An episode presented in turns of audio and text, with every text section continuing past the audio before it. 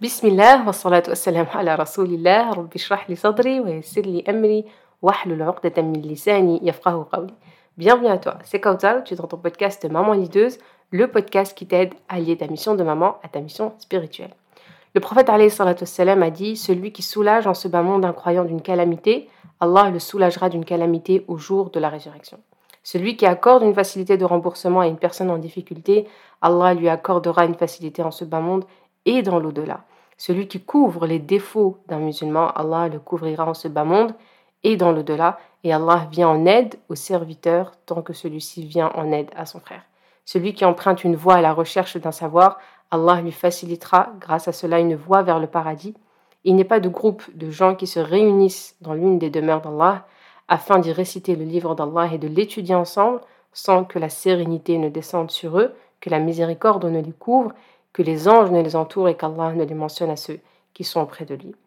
La ilaha illallah. Ce sont les paroles du prophète salam et on comprend que Allah subhanahu et le prophète salam veulent nous rassurer, nous motiver, nous réconforter. L'art de réconforter, c'était le titre d'une conférence euh, à laquelle j'ai assisté ce week-end-là, qui m'a beaucoup interpellée, qui m'a fait énormément de bien et qui nous a fait beaucoup de bien à toutes les sœurs qui étaient présentes. Et je t'avoue que j'ai fortement pensé à toi et j'avais hâte d'enregistrer le podcast pour partager avec toi ces hadiths-là qui peuvent être vraiment euh, adaptés à notre vie de maman, à une femme tout simplement, à une croyante, à une musulmane ou, non, mais qui vraiment euh, prend vie, subhanallah, différemment dans ta mission de maman. Celui qui accorde une facilité, celui qui soulage dans ce bas monde un croyant d'une difficulté, d'un problème, euh, d'une galère, d'une épreuve, quelle que soit la façon, comme elle nous disait cette sœur, ça peut être juste poser sa main sur, euh, sur l'épaule de cette sœur-là, euh, ou de ce frère, euh, d'un frère, d'un oncle ou d'un père, soulager ses parents, soulager son frère, soulager sa sœur, déposer à manger à une femme qui, qui, serait malade ou qui est enceinte, accompagner une sœur à un rendez-vous, accompagner une, femme âgée à un rendez-vous, faciliter une démarche à une sœur ou un frère, Allah subhanahu wa et le prophète nous disent Allah il le soulagera d'une calamité au jour de la résurrection. Et là, ce qui est intéressant de se poser comme question, comme elle nous disait, c'est quelle est la différence, ou quelle est la, la, au contraire la ressemblance entre les calamités du bas monde et celles de, de, de l'au-delà. La différence, elle est énorme. C'est-à-dire que les épreuves qu'on vit ici, elles n'ont rien à voir avec les épreuves qu'on vivra le jour du jugement, qu'Allah nous facilite et nous préserve, et qui nous accorde le paradis. Mais on sait très bien que ça va être une peur, une angoisse, un stress. Euh, chacun sera, tout le monde sera égoïste, tout le monde pensera à, sa propre destinée. Euh, et là, Allah subhanahu wa nous, nous réconforte en nous disant, en fait, si tu aides et si tu facilites quelque chose d'ici pas, qui peut être quelque chose de très simple, euh, et parfois c'est des choses qui, pour nous, c'est rien. On se dit, non, mais j'ai rien fait de spécial, j'ai juste déposé les enfants, je lui ai juste récupérer ses enfants, je lui ai juste euh, déposé un petit plat. Dans tous les cas, je faisais à manger, je faisais à manger, donc j'ai rien fait de spécial.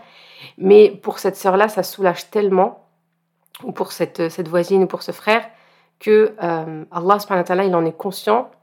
Et le prophète nous motive en disant facilitez en fait autour de vous, facilitez euh, les problèmes, les soucis de, de, de, votre entourage ou des personnes que vous connaissez qui rencontrent des problèmes. Et la motivation, elle est tellement forte, c'est-à-dire que c'est pas seulement je vais vous faciliter vos problèmes ici-bas, mais en plus de ça, je vais vous faciliter le jour du jugement. Et donc, Hadith rapporte que euh, celui qui, par exemple, euh, facilite à son frère et à sa sœur, celui qui maîtrise sa colère pour éviter euh, le conflit avec son frère ou avec sa sœur, Allah il lui facilite la traversée de Sirat, Allah il lui alourdit sa balance, Allah il le couvre alors que tout le monde sera à nu, sera dénudé, de, ses péchés, mais aussi de...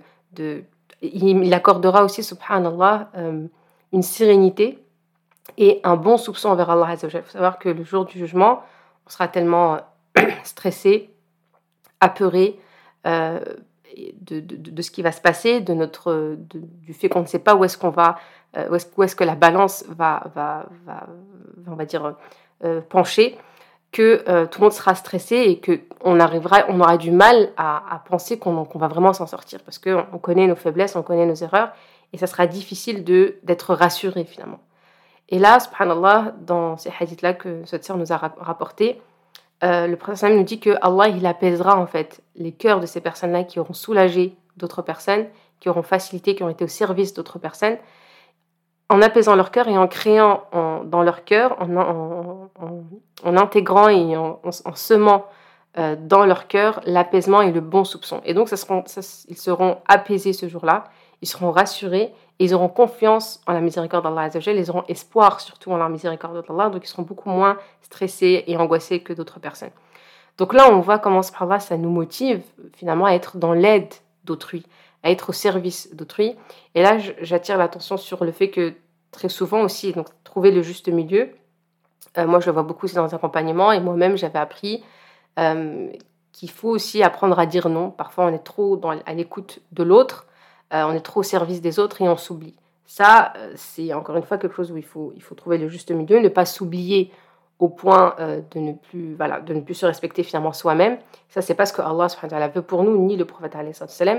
Mais encore une fois, si on, est, on a ce caractère-là, si on prend plaisir à aider les autres et qu'on se dit non, je vais apprendre à dire non parce qu'on m'a dit qu'il fallait apprendre à dire non, que ça veut dire que j'ai pas de personnalité, etc. Attention à ça. Si toi ça te nourrit et que en fait ça te comble ton besoin, c'est-à-dire que quand tu es dans l'aide d'autrui, tu es aussi dans euh, une, façon, c'est un, moyen pour toi de te combler, de d'exister mais de façon positive, de dire ok ben moi je sens comme ça ma journée elle est productive, j'aime faire à manger et savoir que je prépare à manger à quelqu'un, du coup ça me motive à faire à manger. Ça me motive à, avoir une journée productive, ça me motive à, atteindre mes objectifs, quels qu'ils soient, que ce soit des objectifs spirituels, physiques, etc., intellectuels, et que tu sens que c'est quelque chose qui t'apporte du bien. C'est pas, euh, il y a des personnes qui vont faire, mais quand elles font, elles sont énervées, elles sont en colère, pourquoi j'ai dit oui, pourquoi je me suis mise dans cette galère, euh, pourquoi c'est toujours moi? Euh, quand elles terminent et qu'il n'y a pas de retour de cette personne-là, bon bah t'as vu, je me suis cassé la tête pour rien, même pas un merci, etc. Là, si tu es dans ce genre de profil, Là, il faut que tu apprennes à dire non. Parce que quand tu dis oui, en fait, c'est tu te respectes pas. Au fond, toi, tu as envie de dire non, mais tu dis oui juste pour plaire aux autres euh, sur, le, sur le tas, sur, euh, de façon impulsive. Mais quand tu passes euh, finalement à l'action, soit pour rendre un service, soit pour aller chercher les enfants de cette sœur ou d'un frère ou autre, eh ben, tu n'es pas bien du tout. Du coup, c'est contre-productif. Ça te met dans un état pas possible. Donc, tu es très, très irritable, très nerveuse, très colérique, etc. Et donc, même en général, ce genre de profil, même le mari, il dit non, mais pourquoi tu t'es mis dans cet état? Si c'est pour dire oui, après que ce soit nous qui subissons euh, ben, ton, ta mauvaise humeur, c'est pas la peine de dire oui, il faut dire oui. Et des fois, c'est le mari qui met un stop et qui dit moi, je te dis non tout de suite, je t'interdis d'aller aider telle ou telle personne. Par contre, si tu es dans un autre profil, où quand tu dis oui, ça te fait du bien. Quand tu rentres chez toi, bah, tu es épanoui, tu te sens euh, vraiment accompli, tu sens que tu as comblé quelque chose qui t'apporte énormément. Rien que le fait de voir le sourire d'une sœur, le sourire d'un enfant, euh, le fait d'être dans l'action, de, préparer, ça te, nourrit énormément, tu es, pleine d'énergie, tu es pétillante, etc. Et que ça fait plaisir à tout le monde. Et que toi, tu te poses la question de est-ce que c'est pas bien si tu écoutes un, je pas, un cours, une vidéo sur Internet où il dit il faut apprendre à dire non, il faut pas toujours au service des autres, etc. Là, mets-toi un stop et réfléchis à ok, est-ce que moi ça me fait du bien ou est-ce que ça me fait pas du bien?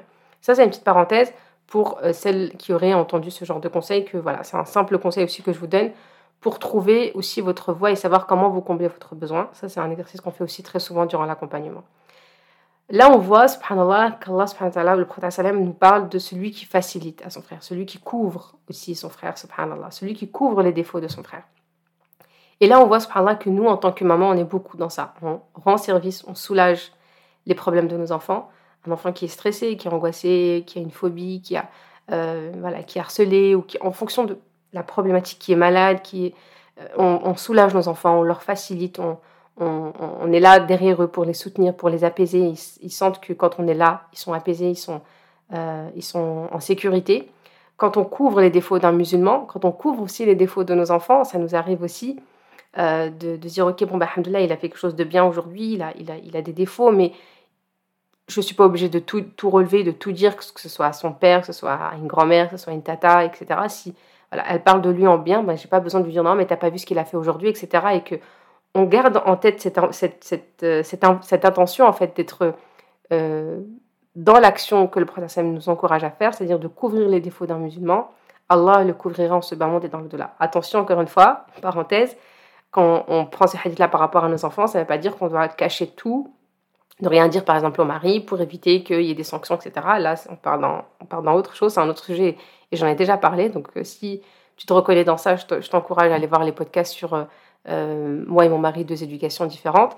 Mais l'idée, c'est que on, conscientise, encore une fois, ce terme-là, que parfois, si on décide de couvrir les défauts de nos enfants parce qu'on le fait de façon naturelle, spontanée, on a, une facilité à se plaindre et que souvent bah, nos enfants ils, boudent ou ils nous font la tête parce qu'ils disent oui t'as vu devant ta tata t'as dit ça pourquoi t'as dit ça c'était entre nous etc euh, moi je voulais pas que ça sache ou c'était j'étais en colère quand j'ai fait ça et qu'après on dit non je suis désolée euh. Ce genre de scènes qui reviennent très souvent parfois parce que c'est des moments qui vont être impulsifs qui vont parler tout de suite mais qui vont regretter te rappeler que bah, si tu le fais pas c'est pas parce que c'est mauvais ou que c'est euh, en termes d'éducation bienveillante ou autre mais que là il y a un hadith du prophète qui t'encourage à le faire et celui qui couvre les défauts d'un musulman, Allah le couvrira en ce bas monde et dans l'au-delà. Et être couvert dans l'au-delà, ça n'a rien à voir avec être couvert ici, dans ce bas monde. Celui qui vient en aide, et ça c'est magnifique. Souvent, en tant que maman, on dit qu'on a besoin d'aide, on se sent seul. Euh, on ne sait pas comment euh, gérer toute seule. On sent qu'on a besoin d'aide. Et Allah subhanahu wa ta'ala nous dit, et le prophète à travers les paroles du prophète et Allah vient en aide au serviteur tant que celui-ci vient en aide à son frère. Et Allah vient en aide au serviteur tant que celui-ci vient en aide à son frère. Et donc, si on veut attirer l'aide d'Allah subhanahu wa ta'ala, on doit être dans l'aide de l'autre. Et puis, nos enfants aussi, ça en fait partie.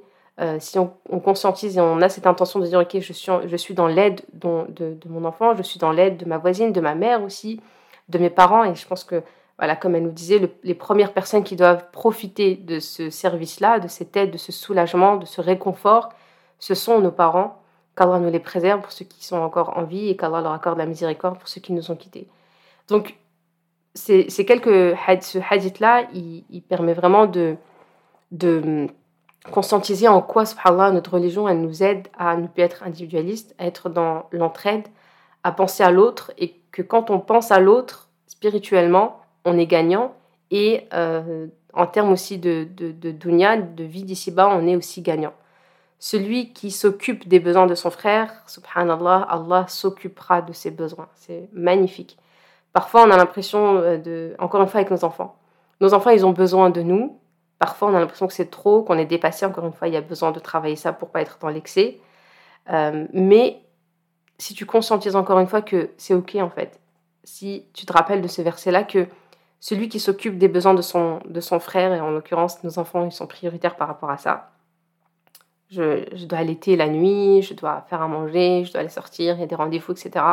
Et j'ai l'impression que moi, mes besoins, ils sont, ils sont en stand-by, ils sont en pause. Euh, conscientise ce hadith-là. Demande à Allah subhanahu wa ta'ala de t'aider à ressentir comment Allah s'occupe de tes besoins. Peut-être que tu t'en rends pas compte, peut-être que tu vois pas. Et encore une fois, quand on, on, donne, Allah il nous promet d'avoir un retour. Et c'est vrai que, comme nous disait aussi également euh, cette, grande dame, machallah, qu'Allah la préserve, Parfois, on, donne et on peut se dire, mais moi, quand j'ai donné, j'ai rien eu en retour. J'ai toujours donné, mais j'ai rien en retour.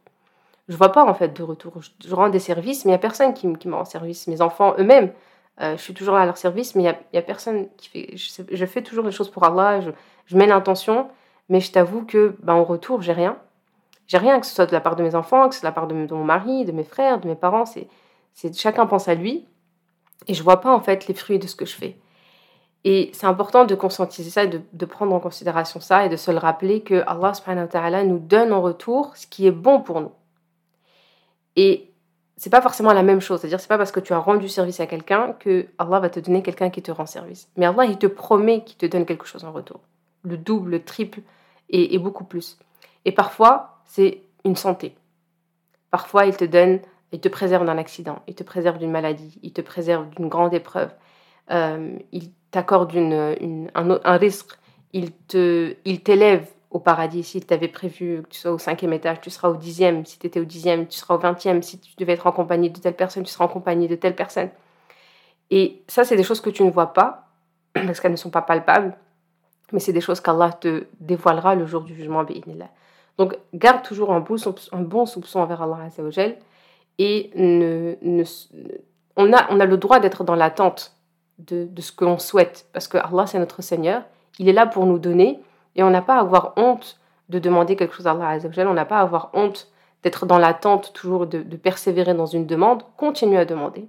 Mais continue aussi à accepter et continue aussi à euh, avoir cette certitude qu'il te répond. l'invocation, quand elle, quand elle monte, chez Allah elle a trois options.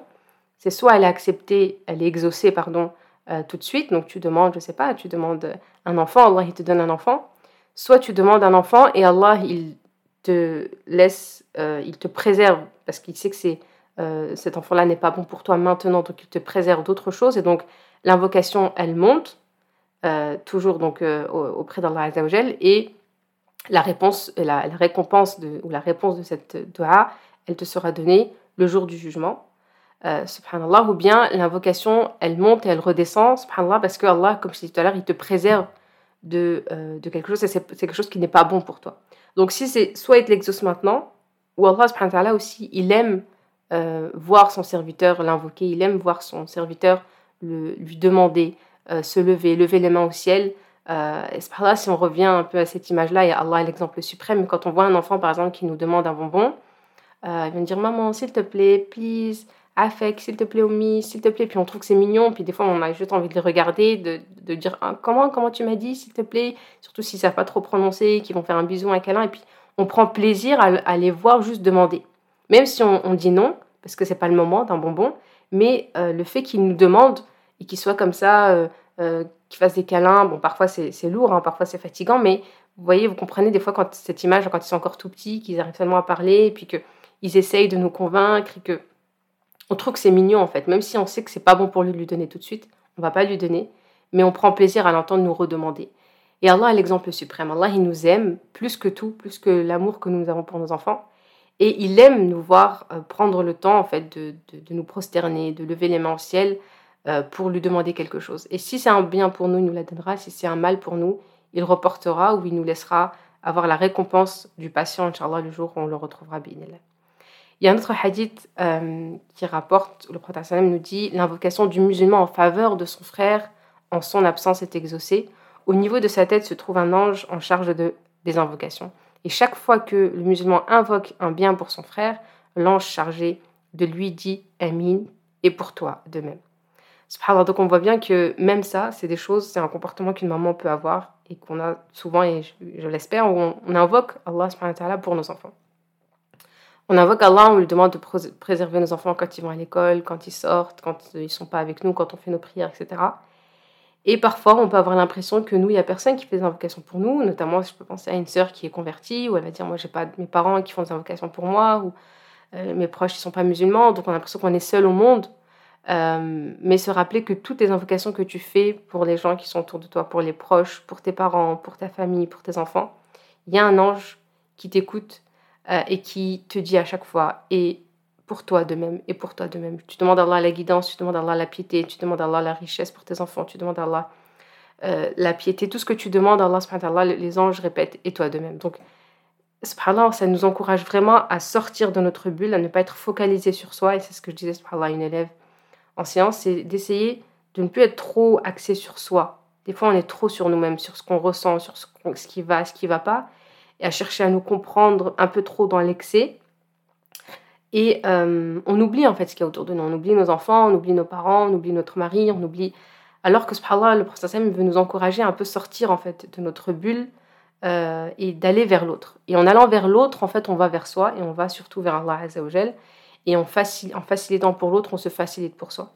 Donc ça, c'est euh, des hadiths qui m'ont énormément touché. Et subhanallah, on voit l'impact comment le prophète, Allah dans le Coran, il soulageait euh, ses, prophètes. On a l'exemple de Yusuf salam quand il est euh, au fond du puits, euh, où Allah le réconforte en lui disant, le projetant en fait, que tu, vas tu vas sortir de cela et puis cette injustice-là, je vais la rétablir, il y aura justice et tu vas être élevé, tu auras un statut élevé et tu vas sortir de tout ça euh, gagnant bi'inillah et la promesse d'Allah arrive et donc Youssef voit tous les promesses divines devant lui, il voit ses frères qui reviennent à lui, il voit son père euh, et sa mère se prosterner devant lui, il voit son rêve se concrétiser.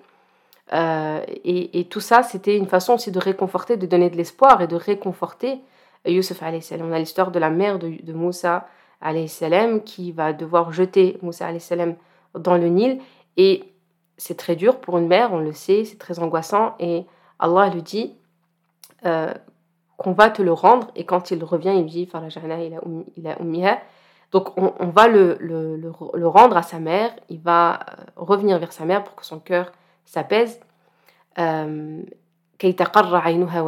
donc pour que son cœur s'apaise et, et qu'elle ne soit plus triste. Donc Allah, il la réconforte et il tient sa promesse. Il lui dit de le lancer, qu'elle ne va pas être perdante, elle va, retrouver son enfant et qu'elle va être récompensée. Et la promesse est tenue, Allah réconforte la mère de Moussa salam. On a des histoires du prophète salam avec les Sahaba. Euh, elle nous avait raconté plusieurs histoires, notamment euh, l'histoire d'un compagnon qui avait perdu son père lors d'une bataille.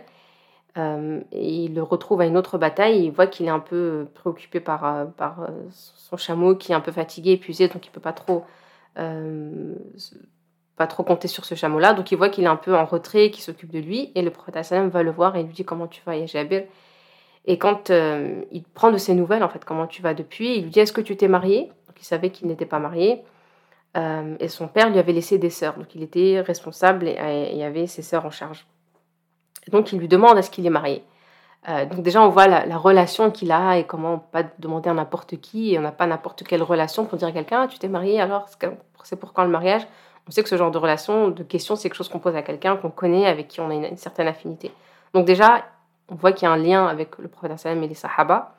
Donc ça c'est important aussi hein, de le faire avec nos enfants, avec euh, nos proches.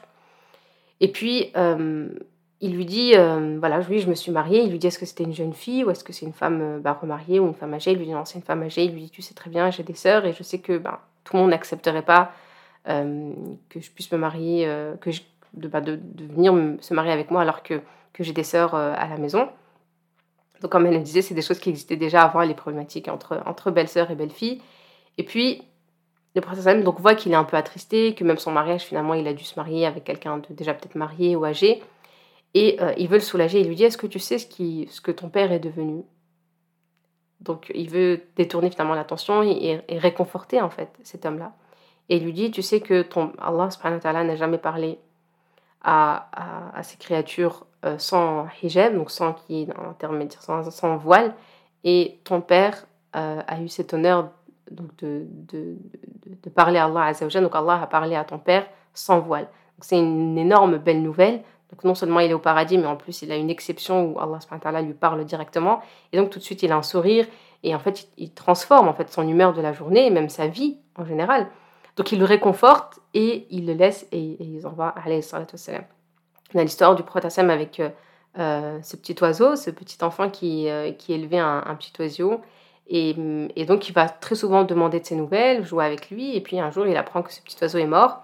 Et donc il va le réconforter en lui disant comment tu vas, comment va nourrir, comment il assiste, enfin, il enterre avec lui, il, voilà, il écoute ses pleurs, il, accompagne sa tristesse. Et il va demander de ses nouvelles de temps en temps, subhanallah. Donc il était toujours dans le réconfort. Il y a d'autres histoires encore du prophète mais euh, et une autre, une histoire que nous racontait de Ahmed ibn Hanbal qui euh, était emprisonné à l'époque euh, d'injustice d'un calife.